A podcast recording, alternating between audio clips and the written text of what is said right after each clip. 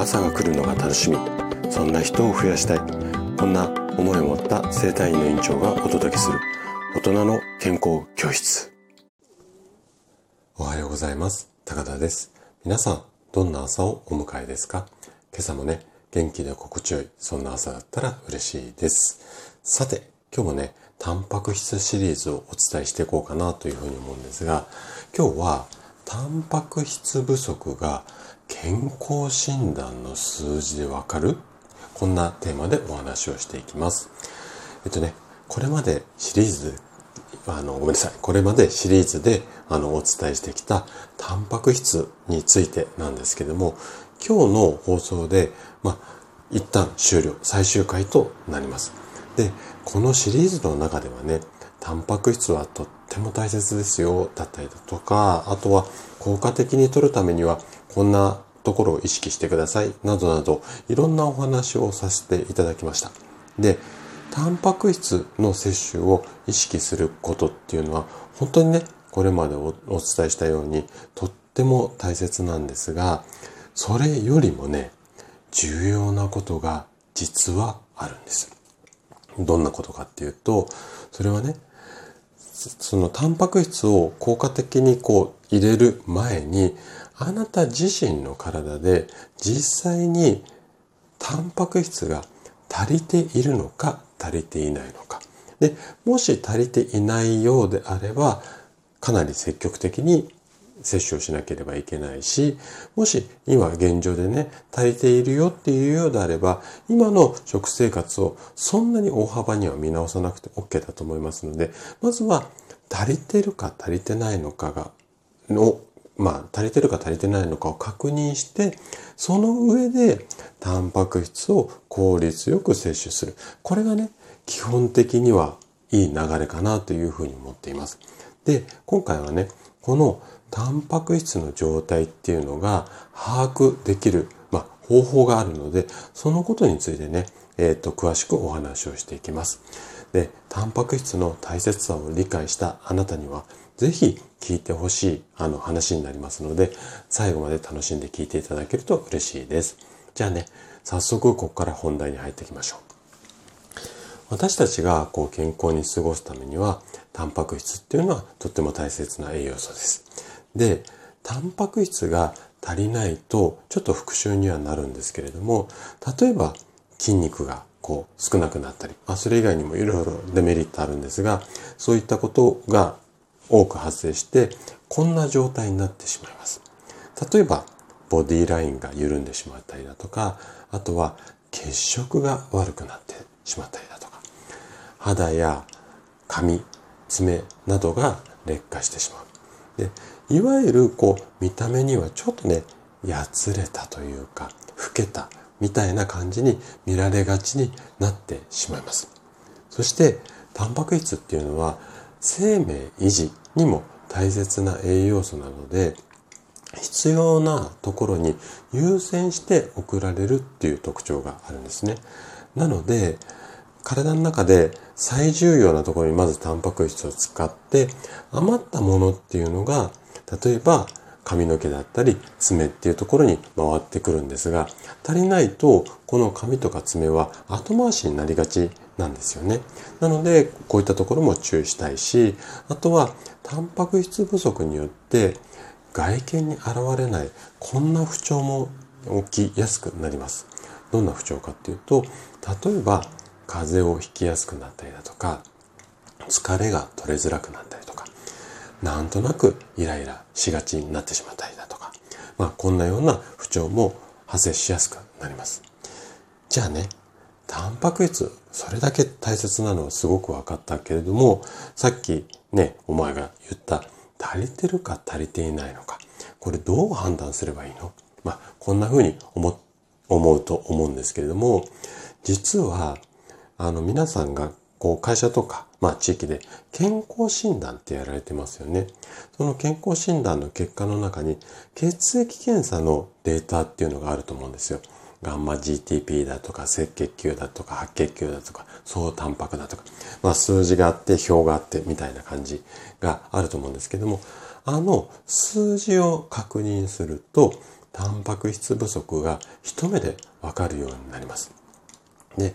例えば血液検査の項目で総タンパクっていう項目があるんですけども、こちらの数値っていうのはなんとなく皆さん確認されると思うんですよね。でも、この総タンパク以外でも、タンパク質を確認あ、タンパク質不足を確認する項目っていうのがあるんですよ。それが、名前聞いたことあんまりある方多くないと思うんですが、カタカナでアルブミンっていう風な項目ですね。こちら、まあ検査やってる人もいればやってない人ももしかしたらいるかもしれないんですが、このアルブミンの数値を確認すると、タンパク質が足りてるか足りていないのかっていうのがわかります。で、アルブミンっていうのは総タンパクのうちの約60%を占める重要なタンパク質なんですね。で、このアルブミンの数値が例えば3.9まあちょっと単位は難しいので置いといて3.9よりも高い数字であれば正常です。で、3.7から3.8っていう間にあなたの検査の数字が入ってたら、ここはね、ちょっと要注意になります。で、3.6以下。これはちょっと異常の数値になりますので、あの、このあたりを目安にしていただいて、なので、基本的には3.9以下であれば、タンパク質なんかはちょっと、あの、今までの食生活の中でも、もうちょっと意識して摂取するようにしていく。こんなような、あの、取り方っていうのが大切になってくるんですね。で、こんな感じで、血液検査のデータを分析すると、足りない栄養素だけではなくって、じゃあここでタンパク質足りないから、じゃあそれが原因で、うんと、最近膝が痛いとか、肩が凝りやすいとかってなってるのかもしれないし、すごくこう、ちょっと鬱っぽくなってるのは、もしかしたらタンパク質が足りないからかな、みたいなことも、その不調の原因ですね。こんなことも分かっちゃったりするんですよ。で、今回はね、タンパク質の、うん、足りてるか足りてないかの見方をお話ししましたが、体に必要な栄養素っていうのは、タンパク質だけではないんですよね。で、私たちの体っていうのは、いつもお話ししてる通り、まあ、この栄養素だけ取っていれば、いつも元気で健康になれますよっていうものでもないんですよ。なので、例えば、何とかを食べて健康にだとか、高血圧を改善するためにはこの食べ物とか、冷え性には何とかが効くみたいなこう情報。で、私もそういった感じのお話もしていて、こんな情報だらけの、まあ、現代なんですが、それでもね、食べても不調が治らないとか、もしくは、あの、そういった情報をいろいろ試したんだけど、なんかまだまだ調子悪いっていう方がすごく多いですよね。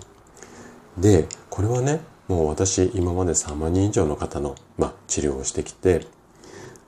もう断言しちゃいますけれども、まずね、自分の体の栄養バランスがどうなっているのか、これを確認しない。要は、例えば、タンパク質が足りないのか、ビタミンが足りないのか、ね。あとは、うん、ビタミンでも C が足りないのか、B が足りないのかとか、鉄が足りない、亜鉛が足りない。その今のあなたの状態をわからない上で、こういうことをすると体にいいですよっていうことをしても、やっぱりね、効果が出ないことっていうのも非常に多いんですよ。なので、あなたに足りない栄養素っていうのをまずは確認して、で、足りないものを効率よくチョイスをしてバランスを整えていくっていうことがすごく大切になるんですね。で、その足りない栄養素を確認するためには、その健康診断の結果、血液検査のデータっていうのがあなたの手元にあれば簡単に確認できます。はい。じゃあ、それどうやって確認するのかっていうのは、ちょっとね、ごめんなさい。こっから宣伝になっちゃうんですが、今度の12月からえっと、メンバーシップを開始する予定なんですけれども、ここの中で血液データの数字の見方、この項目がこういう数字だったら、この栄養素が足りてるだ、足りてないだ。だから、こういうものを積極的に取りましょうっていうのを、ちょっとね、講座形式でやっていこうかななんていうふうに思っています。ただ、ちょっと一般的にやると会う人と会わない人だったりだとか、あとはかなり根掘り葉掘りやっていかないとなかなか難しい部分があるので、ちょっとメンバーシップっていう形にはなってしまうんですが、これもね、12月から開講する予定で、今準備をしておりますので、ぜひね、ちょっと、あの、そちらもお楽しみにしていただければ嬉しいです。最後ごめんなさい。ちょっと宣伝になっちゃったんですが、ま、あの、こういった形で少しね、こう、うんと、一般的にっていうような情報以外にも、あなたにとって必要な情報っていうのも少しずつね、今後のラジオの中では配信していこうかなというふうに思っていますので、ぜひ楽しみにしていただけると嬉しいです。はい。ちょっと長くなりましたが、今日も最後まで聞いていただきありがとうございました。番組の感想などね、お気軽にコメントいただけると嬉しいです。それでは明日の朝1時にまたお会いしましょう。今日も素敵な一日をお過ごしください。